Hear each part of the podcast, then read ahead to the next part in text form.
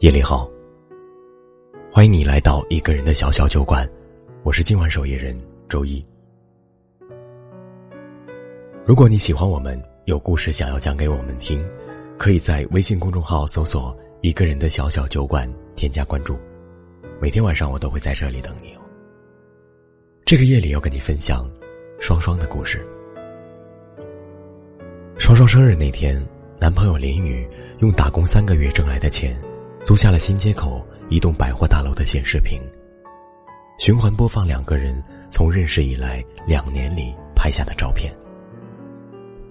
被闺蜜骗出来逛街的双双，对男朋友的计划完全不知情，所以当巨大的屏幕上突然出现了她和林雨的合照时，双双整个人立马懵在了原地。伴随着路人们的起哄，前方不远处的街角，走出一个大白模样的玩偶。憨态可掬，又诚意满满的向双双慢慢挪动起脚步来。林雨走得很慢，因为那套大白的玩偶服装实在是太沉了。他小心翼翼的往双双那边移动着，口袋里揣着那个提前准备了好久的方形小盒子。双双，你愿意嫁给我吗？林雨紧张的声音发抖。眼神里甚至流露出一丝丝恳求的神情，双双感动的眼泛泪光，在众人的怂恿下，点了点头。生日过后，双双就和林雨住到了一起，还带了一箱子平时珍爱的不得了的小玩意儿，有书签、发卡、日记本、钥匙扣等等，还有一个加菲猫形状的存钱罐。林雨见到存钱罐时，还夸奖双双细心，说：“现在用存钱罐的人不多了，你真的很特别。”双双看着林雨，温柔的笑了笑，眼底没有一丝波澜起伏，甚至显得有些呆滞。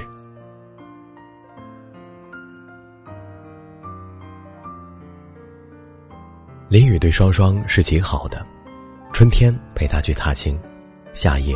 为他熬枇杷露，秋天给他买无数条不同款式的围巾，冬日严寒更是整晚整晚的把双双的脚贴到自己的肚皮上。双双对林雨也还不错，帮他洗衣服，给他做晚饭，嘱咐他应酬时少喝酒，也会在他熬夜时泡一杯清茶。只是。双双几乎从不和林雨撒娇，也不会纠缠着问他和谁在一起应酬，听话到让人觉得生疏，是林雨心里一直以来对双双的疑虑。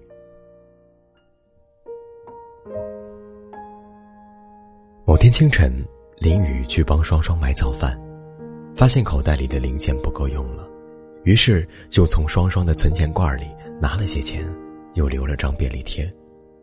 谁曾想。林雨回家之后，便看到双双满脸怒气的坐在沙发上，一见他进家门，便开口说道：“谁允许你用存钱罐里的钱了？你知道它有什么用吗？就拿去用，你怎么都不先问一下我同不同意？”说着说着，双双眼圈就红了。林雨走到他身边，轻轻的揉了揉他的头发，跟他说。有事儿就说出来吧，别一直憋着。回头把自己累坏了，我该心疼了。双双看着林雨满是温柔的眼睛，瞬间眼泪决堤，哇的一声哭了出来。原来，双双曾有过一个交往四年的前男友。大学记忆里所有的美好时光，都是跟他度过的。存钱罐儿。也是前男友买的，买完送给双双时，信誓旦旦的说：“等罐子满了，就拿着钱去民政局领证。”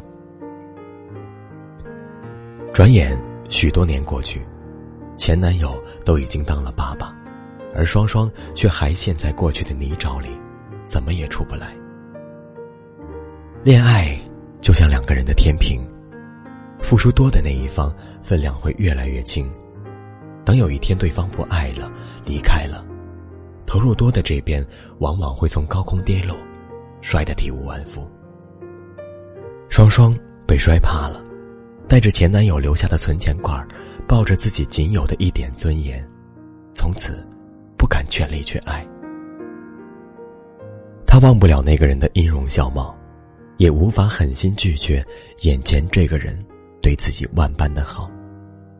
他怀念着过往同那个人的每一个甜蜜的瞬间，同时也忌惮着爱情的瞬息万变，不愿相信眼前人的任何承诺。久而久之，谈恋爱好像变成了一场表演。为了不让林雨察觉自己的异样，双双每天都很疲惫。太爱一个人，会生病双双抱进怀里，轻轻拍了拍他的背，给自己放个假吧。双双在林雨的怀里睡着了，醒过来时，屋里只剩下他一个人，桌上摆着一把钥匙，还有一张字条。林雨熟悉的笔迹跃然于纸上。亲爱的双双，送去干洗的衣服。我取回来了，窗帘也换了上次你说的那款。下个月房租交完了，厨房有午饭，照顾好自己。我走了。厨房里炖好的鸡汤飘出香味儿来，双双看着桌上的存钱罐和林雨留下的钥匙，嚎啕大哭。你的手机里还有你和他的留照片如何删得去回忆？电话里你依旧说着同样的话语，说爱我的口气却不坚定。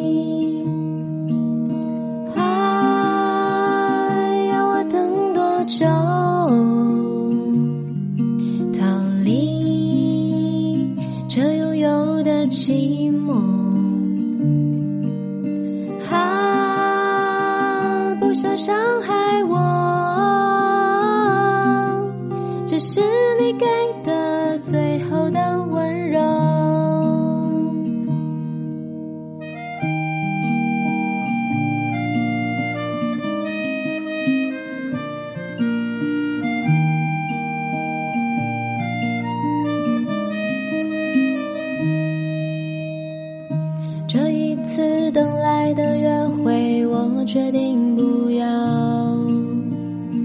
不想看你飘忽的眼神，它刺痛我心脏。他发来的短消息，我要假装看不到。这感觉我迟早要疯掉。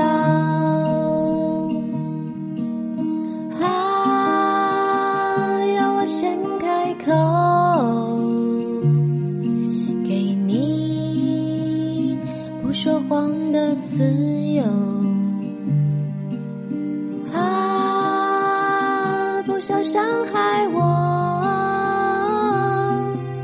这是你给的最后的温柔，这全部是你最自私的借口。